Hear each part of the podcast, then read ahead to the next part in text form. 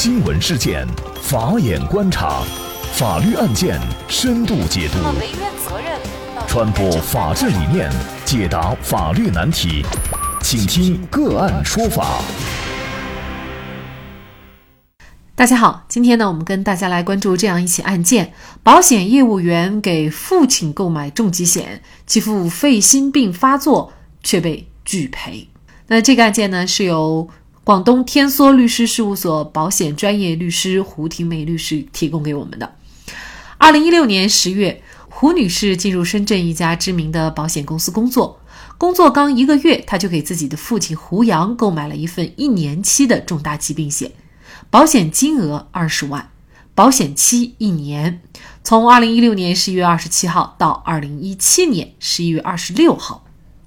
而就在二零一七年十月十八号，也就是保险到期前的一个多月，胡杨被医院诊断为肺源性心脏病。一个月后，也就是二零一七年十月十九号，保险到期后，胡杨再次被诊断为肺源性心脏病、肺部感染、心衰二级。胡女士认为父亲的肺心病属于重大疾病范畴，保险公司应当理赔，于是提出理赔。然而却遭到了保险公司的拒赔，无奈之下，胡女士就把保险公司告上法庭。胡女士认为，父亲的病情虽然不属于合同上注明的三十种重大疾病范畴，但是属于医学上认定的重大疾病范畴，而且保险单及保险条款第四条都约定，初次确诊的重大疾病属于保险责任。胡女士说：“这个保险呢是通过手机 App 购买的，自己手机屏幕太小，购买的时候屏幕上并没有显示全部条款，仅仅显示一个点击链接，点击可查看具体条款细则，必须点击此链接才能进一步阅读完整的保险条款、免责条款。”完整的保险条款并不会主动显示，而是直接出现要求投保人勾选“我已阅读并同意投保须知和保险条款内容”的投保声明页，引导投保人直接点击确认投保并进入下一页。保险公司首先在保险条款显眼的位置约定患重大疾病。既属于保险责任，而后又在后面隐藏的格式条款当中约定，仅有三十种重大疾病才属于保险责任，这不符合投保人、保险人的保险期待利益，违背了保险的最大诚信原则。而保险公司拒赔的原因是，根据保险合同的约定，肺心病不属于保险责任的范围，在保险条款当中所列明的三十种重大疾病当中，并没有肺心病。胡女士本身就具有保险销售的从业资格，根据她的职业素养和职业要求，她应该清楚明确阅读全部条款，并承担起相应的后果。保险公司的投保单设置了确认投保勾选项，在不勾选的时候是无法进行下一步操作的。另外，保险公司关于肺心病的条款也是有标黑的，在双方各执一词的情况下，胡杨却等不到最后的维权结果。终因病情严重死亡。那么，针对胡杨的病情，保险公司到底应不应该理赔？一年期的重大疾病险又有哪些劣势？大家在购买的时候应该注意些什么问题？就这相关的法律问题，今天呢，我们就邀请胡女士的代理律师，广东天梭律师事务所保险理赔专业律师胡婷梅律师，和我们一起来聊一下。胡律师您好，你好，主持人你好。呃，非常感谢胡律师哈。那这个案件呢，之所以胡女士呢一直要啊打这场官司呢，她就是想给自己啊争个理儿。为什么呢？因为她本身是一个保险销售人员啊，而且呢，她自己呢在购买这个保险的时候呢，她自认为呢已经是看了这个相关的条款，比如说这个条款当中的啊首位。他就已经明显的约定好了，就是患重大疾病，它就是属于保险责任。但是呢，在后面的一些隐藏的格式条款当中啊，仅有三十种属于保险公司要承保的这种呃病例。所以呢，他觉得如果有约定，其实他应该让购买保险的投保人能够看到。但是呢，这个条款又是隐藏的，那么他就理所当然的按照首位这个条款来认定，就是肺心病，它就是属于重大疾病，就应该保险理赔啊。那其实这就涉及到一个法律上的问题了，就是在这些手机或者是电脑上出现的这种呃格式条款，这些合同。那么如果呢，他没有呃让投保人能够看到，或者呢，他没有做一些重要条款的显著提醒的话，那么这样的合同，即便投保人他最终呢是确认了签了字的这种合同，它有没有效力呢？手机呢，它因为它的呃屏幕本身的限制，保险条款都是以一个链接的形式出现。如果投保人不去呃点击查看的话，那他对保险条款的内容是不清楚的。事实上，保险条款呢，它具有专业性、术语性，即便你点进去看了，你也不一定明白它条款的内容或者是。概念呢？法律后果呢？现在的电子投保呢，还没有看到哪家保险公司的条款会主动的跳出页面来说你不阅读就不能进行投保了。电子投保的流程更方便快捷了，但保险条款的说明提示义务越来越淡化、形式化、流程化了。这样的保险合同一般都是有效的。但出现大量的争议，就是保险公司拒赔的免责条款是否履行了明确说明和提示，条款是否具有法律效力。保险法第十七条规定，在订立保险合同时，采用保险人提供的格式条款的，保险人应当向投保人说明合同的内容，对合同中免除保险人责任的条款。保险人应当做出足以引起投保人注意的提示，对条款的内容要以书面的或者是口头的形式向投保人进行说明解释。未做出提示或者说明解释的，这个条款对投保人就不产生法律效力。保险公司能够证明进行了明确说明提示义务的话，法院一般都会支持保险公司的拒赔理由。反之，保险公司不能证明对条款进行了明确说明和提示，则法院就会判保险公司赔偿。那其实，在这个案件当中啊，保险公司强调，就是他其实是提示了投保人的，也就是说呢，他在这个相应的重大疾病险的哪三十种的这个范围内呢，他都对字体进行了加粗。那么这样呢，就是让。投保人呢会格外的注意，那这算不算是已经尽到了提示和说明的义务呢？主要就是说，他这个提示的义务呢，是保险人对投保人的提示说明义务，而我们的这个案例呢，这个投保人他本身就是业务员，那他代表的就是保险公司，那他就是应当对这个条款是知悉的。法院呢就给予他一个职责上面的谨慎的注意义务，也就是说呢，胡女士认为就自己呢也刚工作也就一个月，呃，其实对很多流程他自己也不懂，如果懂了的话呢，他可能嗯在买这份保险的时候呢也会谨慎，呃，就比如说呢，呃，胡女士她购买的这个重大疾病保险是一年期的啊。那通常呢，可能我们都会觉得，这重大疾病保险，呃，大家买的通常都是很多年的，十年、二十年、三十年，甚至是终身的都有啊。因为这个重大疾病它也不是一时就形成的，它总应该有个过程，而这个过程呢，也大概不应该是一年就形成了。事实上，作为投保人来说呢，他是无法能够确定自己在一年内能够发生重大疾病的。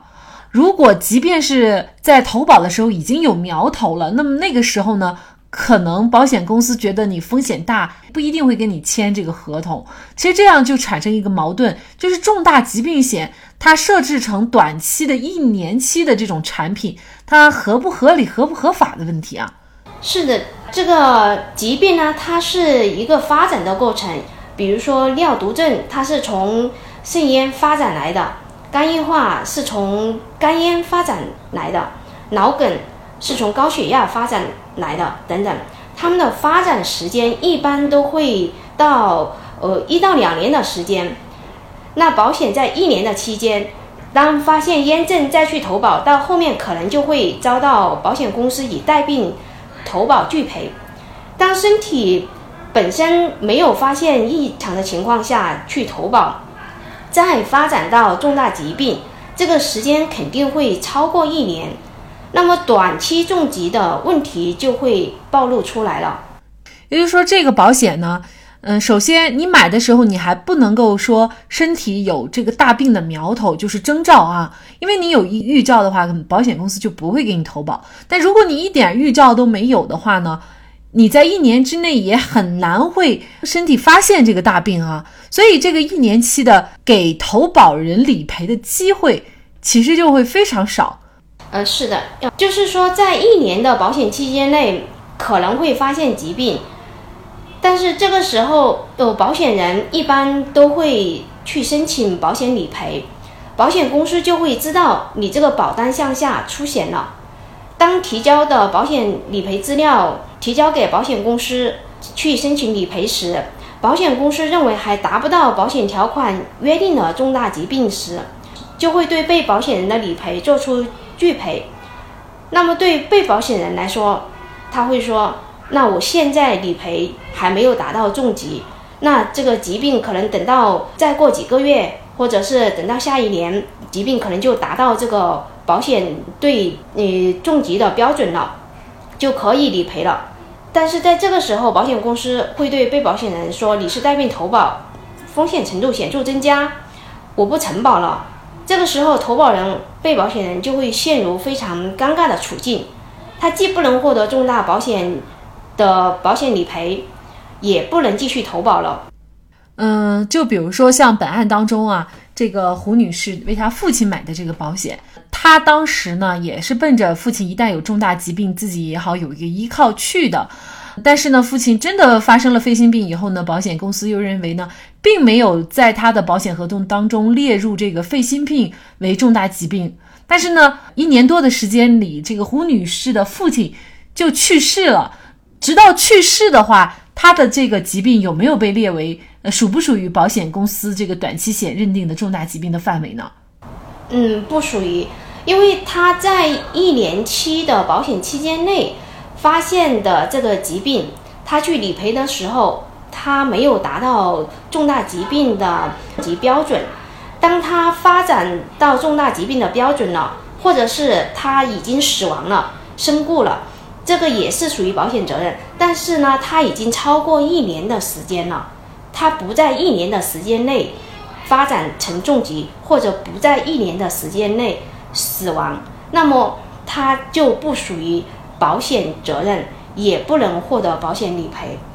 嗯。也就是说，一年内我不发病，即使发病了，可能病还没有到保险公司所约定的重大疾病那个标准，因为保险公司所约定的重大疾病标准跟医院所认定的重大疾病标准，事实上并不是统一的。所以也就是说，咱们老百姓可能认为属于重大疾病，但是保险公司根据条款，可能你就不属于重大疾病。呃，这么一看呢，这个对于咱们投保人和被保险人来说呢，并没有得得到想要的保障。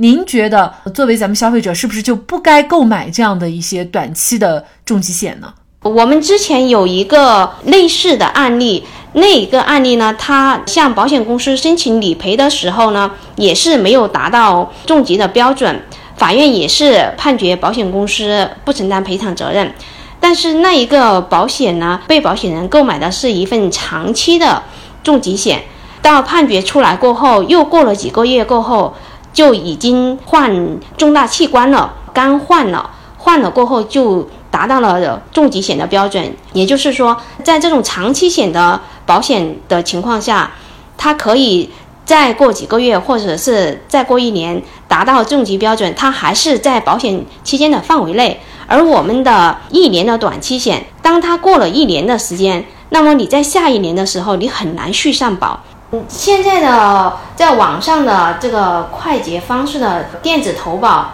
包括重疾险和意外险，它大部分都是短期的。如果你你能够选择长期的，那就不要选择短期的。在网上购买的短期保险的时候，一般呢你要开通，